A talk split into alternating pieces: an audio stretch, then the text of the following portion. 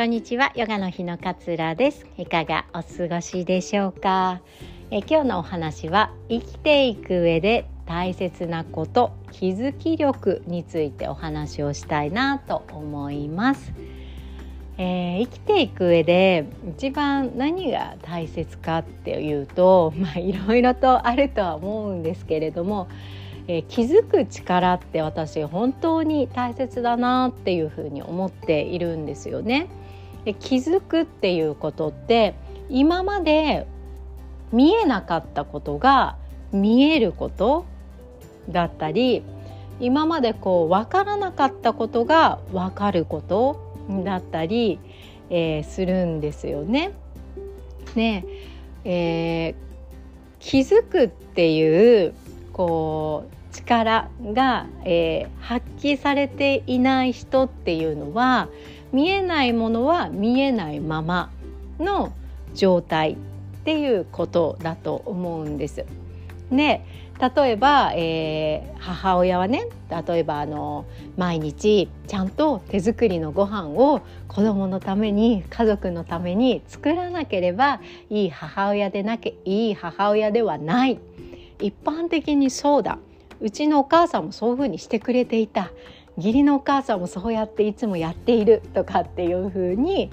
思っているとしますよね。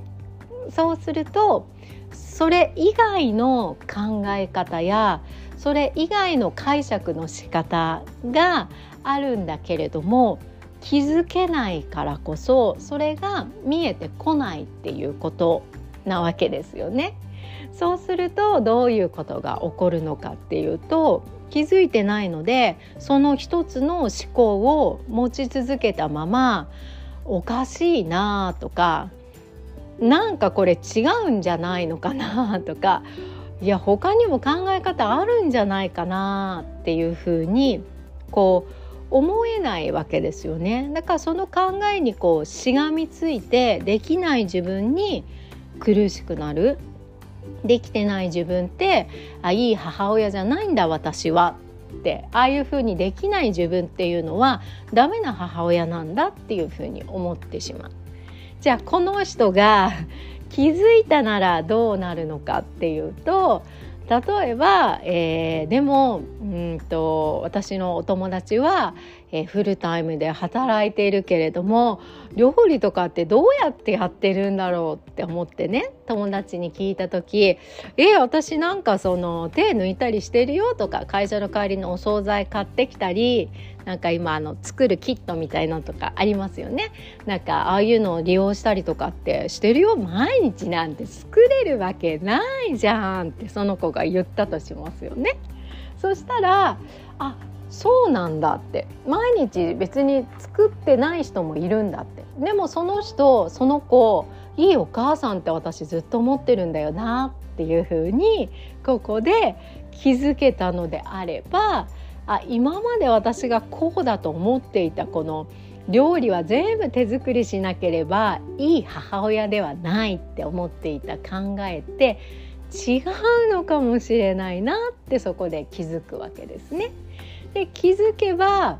いろんな選択肢が見えてくるわけなんですよ。その料理を毎回手作りするのをしてねイライラして時間がないと思って私ばっかりと思って子供にイライラ当たってしまうっていうよりも抜けるところは手を抜いて忙しい時は外食とかに頼ってその余裕を子供に、えーと過ごす時間に当てた方が実はいい母親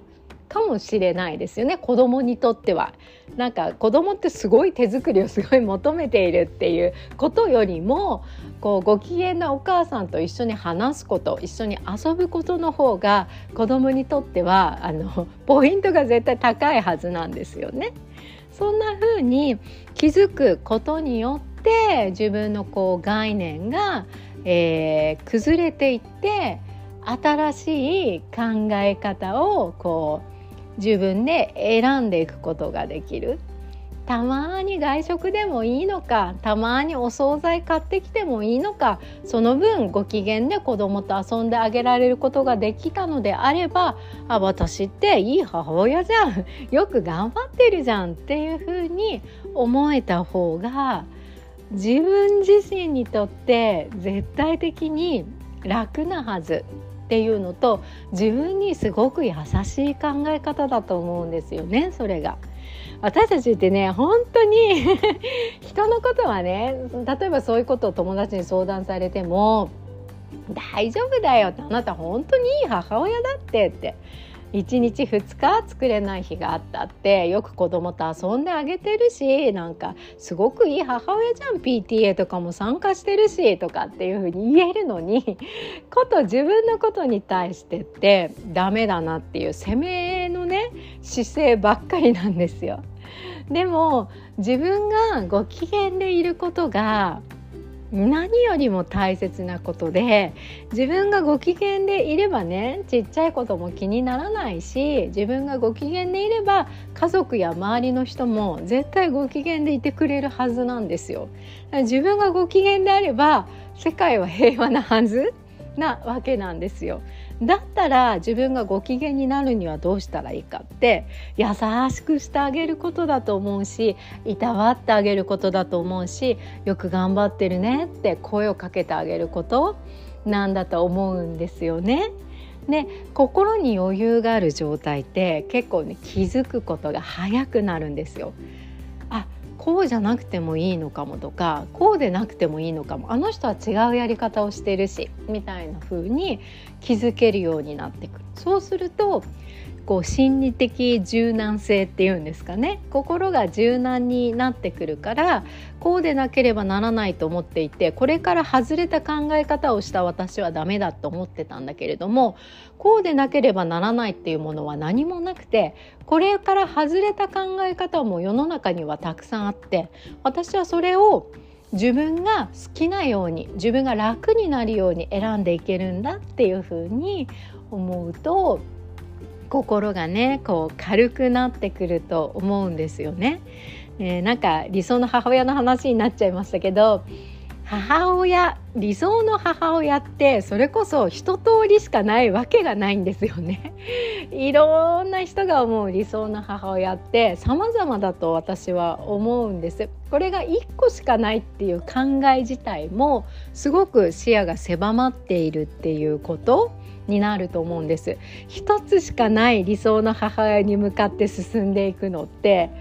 結構苦しいと思うんですよねなぜなら人間だから失敗もするし時に感情に翻弄されてしまうこともあるし時にこう、うん、疲れちゃって自信をなくしてしまうこともたくさんありますたくさんあるからこそその時々に合った自分の理想を見つけていくことがえー、大切なんじゃないかななんていうふうに思っているんですよね。そうだからこそこの気づく力っていうのをぜひこう意識してもらいたいなって思います。で気づく力はねどうやったらこう身についていくのかっていうのはまあおすすめはね瞑想だったりジャーナリングだったりします。ちょっとね話が長くなっちゃいますのでまた次回あの次のお話でね気づく力を高めるためのこう何を使ってったらいいのかっていうのをお話ししたいなというふうに思います。え各種イベントの申し込み始まっております。ポッドキャストの概要欄に URL 貼っておりますのでぜひチェックしてみてください。